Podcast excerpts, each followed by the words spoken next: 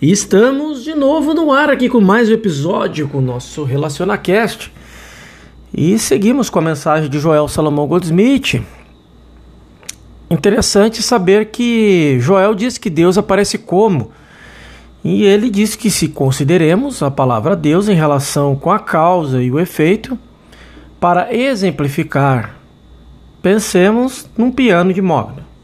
Não diríamos que há mogno no piano, mas o mogno está montado ou aparece como um piano. Podemos ter outro exemplo sobre uma caneta sólida de ouro. Novamente, não, deve, não diríamos que há ouro na caneta, então, não. O ouro está moldado como uma caneta normal. Você pode dizer que a tinta da caneta, que há tinta na caneta, sim, nesse caso, mas a tinta e a caneta não são a mesma coisa.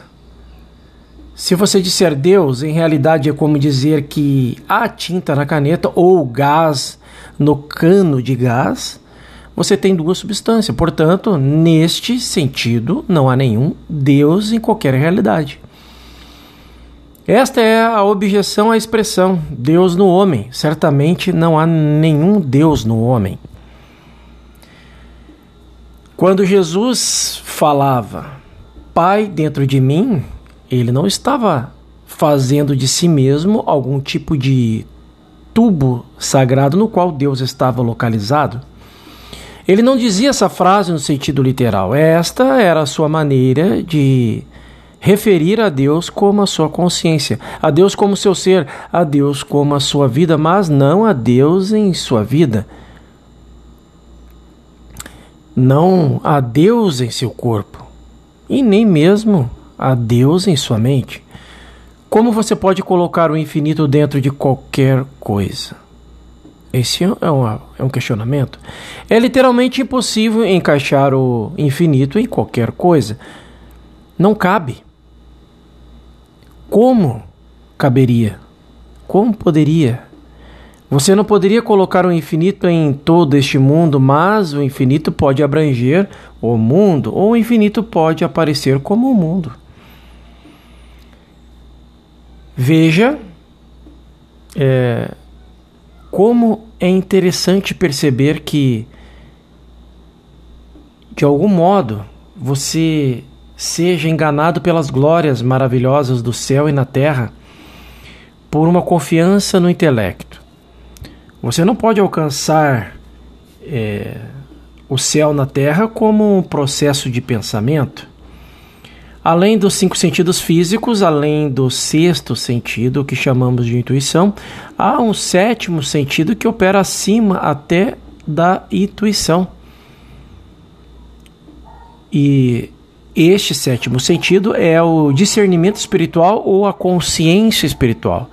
É por isso que em nosso tratamento, em vez de enunciarmos frases, ouvimos aquela voz pequena e silenciosa dentro de uma meditação, dentro de uma conectividade com a unidade, e ela se revela para nós o ser espiritual, Deus aparecendo como um indivíduo, como que ele se parece? Este é o questionamento eu nunca ouvi com os meus olhos, mas eu senti em meu ser mais profundo.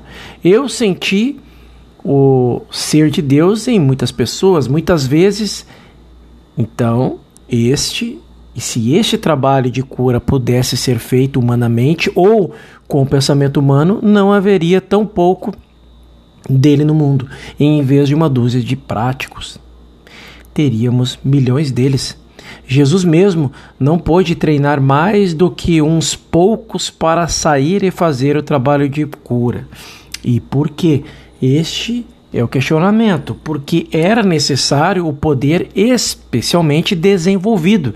E esse poder é o poder do espírito, não da mente humana. João contemplou uma visão maravilhosa do céu e viu o céu enquanto estava aqui na terra, enquanto estava aqui bem conosco. Ele viu um universo incorpóreo, isto é, um mundo sem estrutura física. Ele viu isso através do sentido espiritual. Ele era capaz de ver através das aparências, ele era capaz de ver através do que parece para nós como universo estrutural, daquilo que existe, e ele viu como isso de fato é em toda a sua perfeição. Ele viu com o sétimo sentido a consciência espiritual. Sua visão revelou que este é o universo espiritual, que somos seres espirituais e que este corpo é espiritual. Este corpo é o templo de Deus o templo do Espírito Santo, exatamente como ele é descrito no Novo Testamento. Este corpo é o templo de Deus e é indestrutível. Não é o nosso corpo que envelhece ou muda. Nosso corpo é simplesmente tão indestrutível e espiritual como era antes de Abraão, antes que Abraão existisse e como será até o fim dos tempos. A mudança acontece não é, em nosso corpo, mas no conceito humano de corpo. Então, esta é a nossa mensagem de hoje para que possamos refletir, compartilhar, para que possamos meditar sobre. E no nosso próximo episódio vamos falar sobre removendo os falsos conceitos. E eu te espero lá.